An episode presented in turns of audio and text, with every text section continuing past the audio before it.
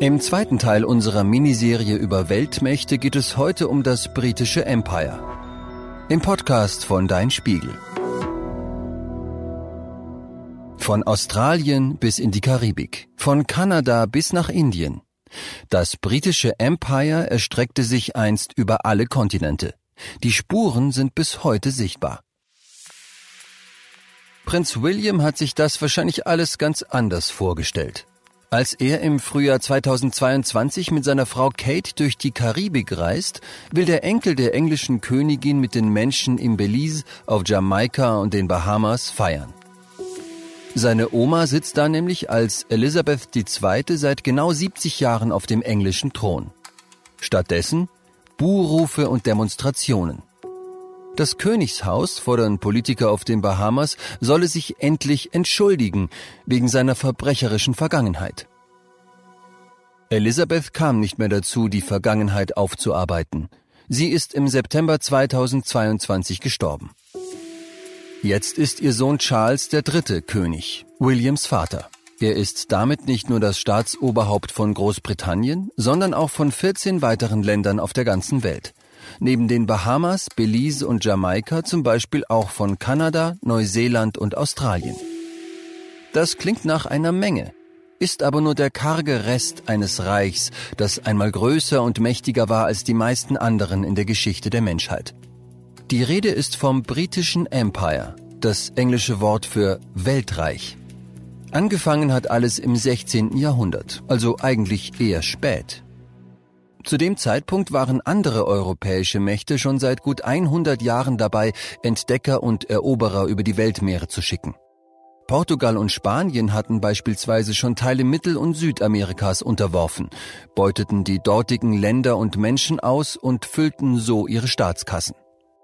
Das englische Königshaus begann nun sogenannte Kaperbriefe auszustellen. Darin wurde englischen Kapitänen erlaubt, spanische Handelsschiffe auszurauben und so etwas von Spaniens Reichtum abzuschöpfen. Dieselben Seefahrer beauftragte man zudem, nach Gebieten zu suchen, die man noch in Besitz nehmen konnte. So entstanden die ersten englischen Kolonien in Nordamerika und in der Karibik. Aus heutiger Sicht klingt das unvorstellbar. Einfach losfahren und andere Länder zu seinem Eigentum erklären.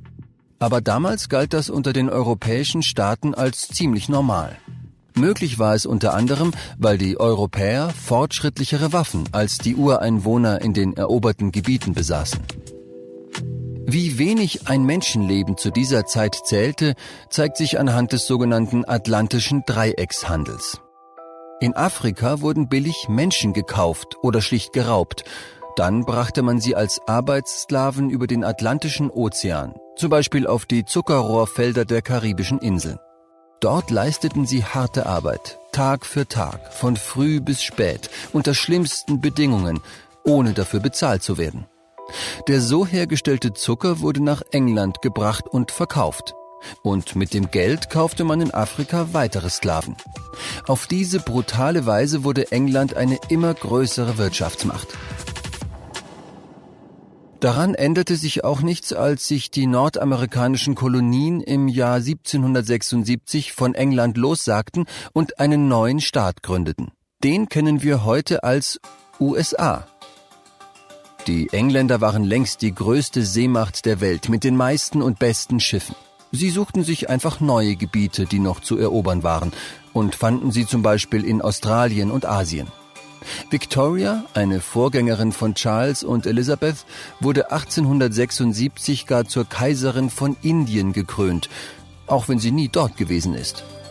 Stück für Stück teilte sich England mit anderen europäischen Mächten auch Afrika auf. Bis auf Liberia und Äthiopien beherrschten die Europäer vor rund 100 Jahren den gesamten Kontinent. Sie befanden sich in einem Konkurrenzkampf. Jeder wollte die Grenzen des eigenen Staates ausdehnen und ein Imperium schaffen, wie man es von den Römern schon kannte. Imperialismus nennt man dieses Streben nach einem möglichst großen Reich. Dafür verleibte man sich weit entfernte Länder ein, die Kolonien. Und die Menschen dort, so behaupteten damals viele Europäer, hätten auch was davon. Man würde den sogenannten Wilden schließlich das Christentum und die Eisenbahn bringen. Doch hinter dieser Denkweise verbarg sich blanker Rassismus. Man hielt sich für etwas Besseres. Auch Deutschland verfügte über Kolonien, aber niemand breitete sich so stark aus wie die Briten. Heute sprechen Geschichtsforschende daher vom britischen Jahrhundert, wenn sie die Zeit von 1815 bis 1914 betrachten. England kontrollierte eine Vielzahl der Rohstoffe, die auf der Welt gehandelt wurden. Erz, Gummi, Wolle, Kohle und vieles mehr. Die englische Hauptstadt London wurde nebenbei zu einem der wichtigsten Handelszentren der Welt. Am Anfang des 20. Jahrhunderts umfasste das Empire ein Viertel der gesamten Landfläche der Erde. Mehr als jeder fünfte Mensch war untertan der englischen Krone. Die Spuren davon sind bis heute sichtbar.